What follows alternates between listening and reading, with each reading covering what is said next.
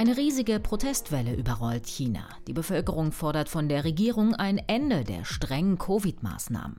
Die weigert sich bisher, weil die Infektionszahlen auf neue Höchstwerte steigen. Eine Zwickmühle, aus der sich China nur mit einer Impfkampagne befreien kann. Darum geht's in dieser Folge von Wieder was gelernt, dem NTV-Podcast. Alle Folgen können Sie hören in der neuen RTL Plus Musik-App und überall sonst, wo es Podcasts gibt und natürlich auch in der NTV-App. Dort können Sie auch unsere Podcast-Push-Nachrichten abonnieren. Dann erfahren Sie, wenn ein neuer NTV-Podcast online ist. Heute ist Dienstag, der 29. November. Ich bin Caroline Amme. Hallo.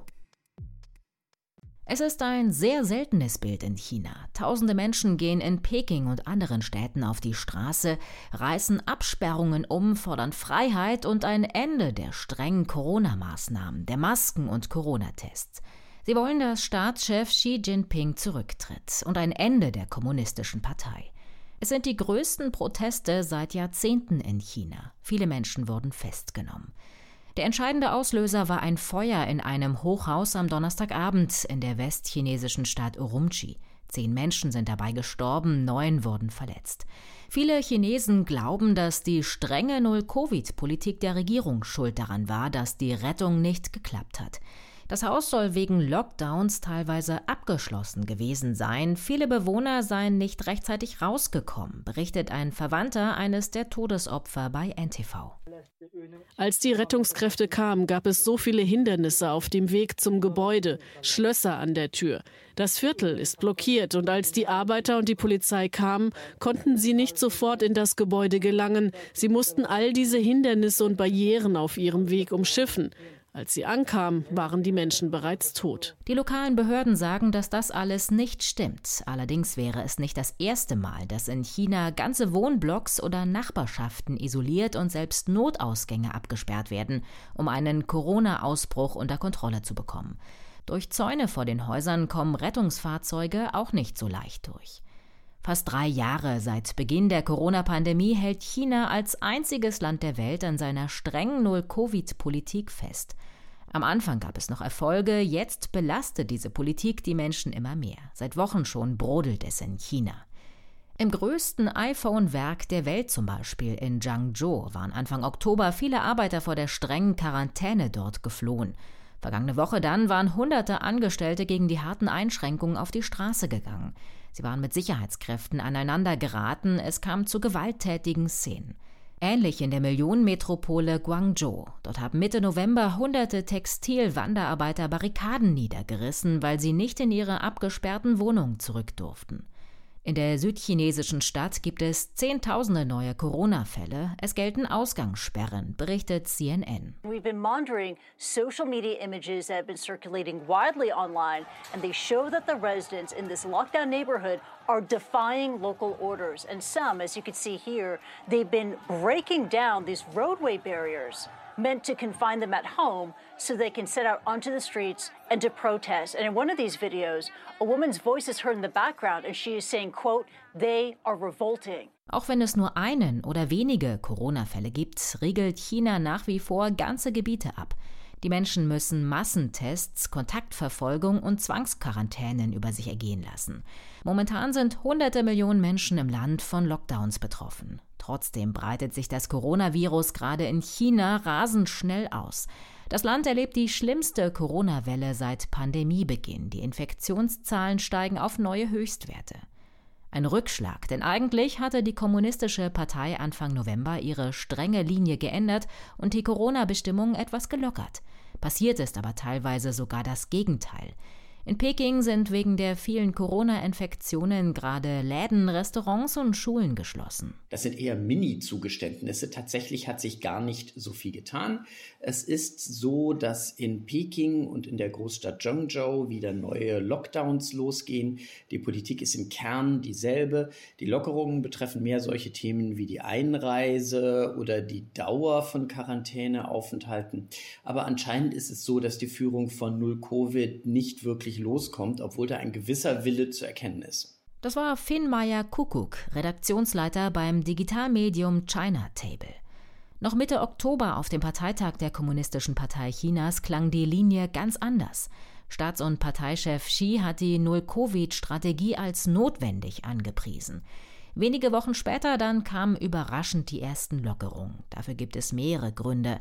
Einmal der Frust der Bevölkerung, zu sehen auch in den massenhaften Protesten. Selbst die sehr geduldigen Chinesen werden sehr unzufrieden, rebellieren gegen die Durchsetzer dieser Corona-Maßnahmen, die großen weißen Gestalten in den Schutzanzügen. Und auch die kommunistische Partei mit all ihrer Macht kann es sich nicht leisten, dass das Volk dauerhaft unzufrieden mit der Situation ist. Im Gegenteil, in manchen Situationen muss sie sogar vielleicht sogar etwas mehr als eine demokratische Regierung darauf achten, dass sie das Volk nicht zu sehr verärgert, weil der Ärger kann ja quasi nirgendwo hin.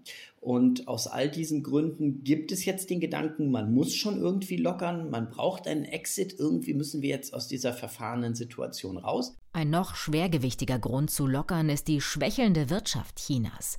Die Null-Covid-Politik legt viele Millionen Städte lahm. Die chinesischen Exporte und Importe sind im Oktober unerwartet gesunken, zum ersten Mal seit über zwei Jahren. Und die chinesische Wirtschaft wächst nicht mehr so stark wie sonst. Die Weltbank rechnet damit, dass sie dieses Jahr nur um 2,8 Prozent zulegen wird. Die Folgen der Lockdowns wie in Shanghai im Frühjahr waren in der ganzen Welt zu spüren. Außerdem sind die massenhaften Tests teuer für die chinesischen Kommunen. Dass es der zweitgrößten Volkswirtschaft der Welt wirtschaftlich gerade nicht so gut geht, liegt zum großen Teil an der Null-Covid-Politik. Das ist wahrscheinlich der Hauptgedanke, wegen dem gelockert wird, nicht aus Liebe zur Freiheit des Bürgers, sondern weil Chinas Wachstum auf dem Zahnfleisch kriecht. Die Probleme kommen von allen Seiten. Es ist ja so, der Westen hat wegen Inflation und so weiter, hat ja auch riesige Probleme wegen des Kriegs in der Ukraine und deswegen werden wahrscheinlich weniger Sachen abgenommen. Es gibt Handelsstreit. Die große Blase am Immobilienmarkt ist zwar nicht geplatzt, aber es entweicht seit anderthalb Jahren jetzt die Luft daraus. Das kostet Wachstum und Arbeitsplätze. Wachstum und Arbeitsplätze sind im kommunistischen System heilig weil die Leute ja beschäftigt sein müssen. Der Staat gibt ja quasi ein Wirtschafts- und Wohlstandswachstumsversprechen ab. Und jetzt blockiert man sich alles auch noch mit seinem endlos hingezogenen Null-Covid. Irgendwann muss man da raus. Das ist den Planern vollkommen klar. Und das ist die Hauptmotivation, das zu machen. Mein Eindruck ist, dass Xi Jinping gedacht hat, aus der Erfahr seiner Erfahrung als chinesischer Politiker, dass das chinesische Wachstum mehr oder minder unzerstörbar ist. Die Null-Covid-Strategie einfach zu streichen geht aber nicht. Einmal, weil es eine Niederlage für Machthaber Xi wäre, der diese Strategie immer als Erfolg den vielen Toten in Europa und den USA gegenübergestellt hat. Und China hat ein großes Problem. Durch Lockdowns und Quarantäne gab es keine flächendeckenden Infektionen mit Covid-19. Die Chinesen sind kaum immun. Genug Impfstoffe sind eigentlich da, berichtet Finn Meyer Kuckuck. Die Pharmaindustrie könnte sie in großen Mengen herstellen.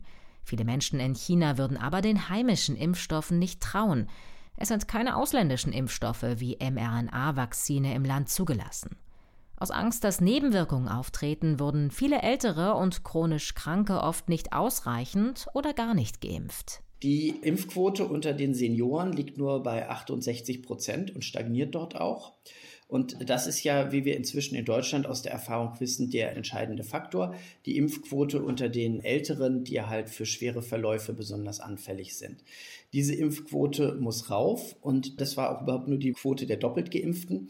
Der chinesische Impfstoff ist nicht ganz so wirksam wie BioNTech oder Moderna und deswegen muss man den mindestens dreimal impfen. Da muss wahrscheinlich auch der zweite Booster drauf, also vier Dosen.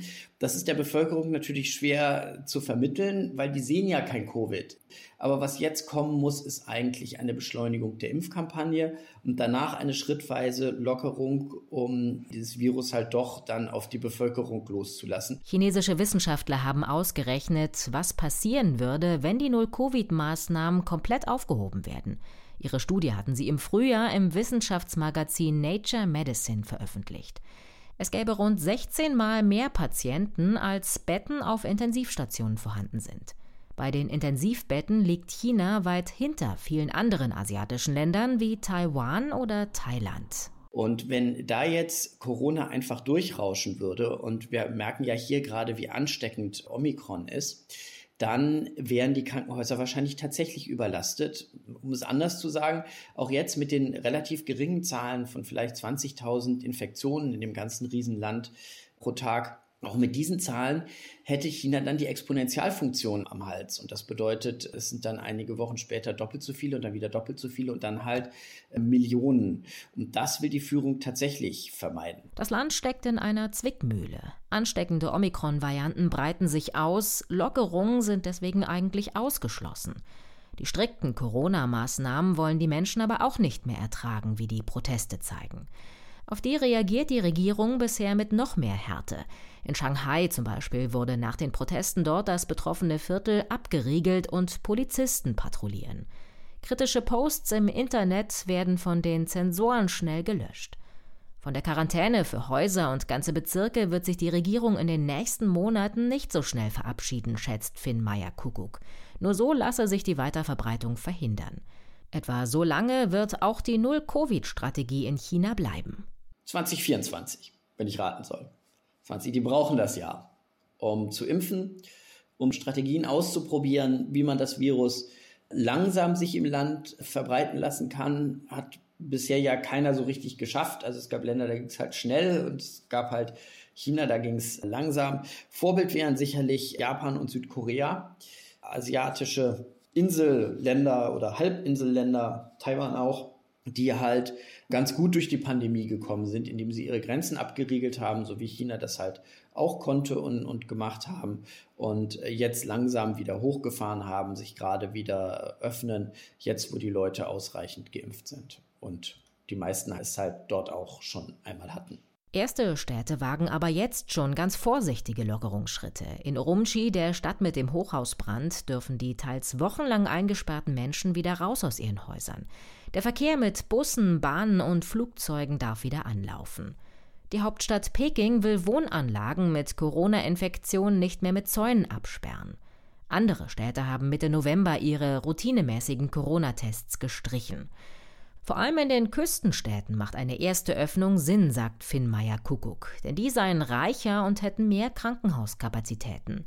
Eins wird aber von der Null-Covid-Zeit bleiben, die komplette Überwachung der Bevölkerung, denn das gefalle der Führung anscheinend sehr gut.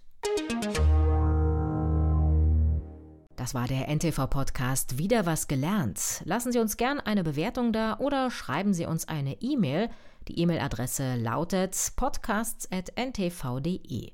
Mein Name ist Caroline Amme. Danke fürs Zuhören und bis zum nächsten Mal. Tschüss.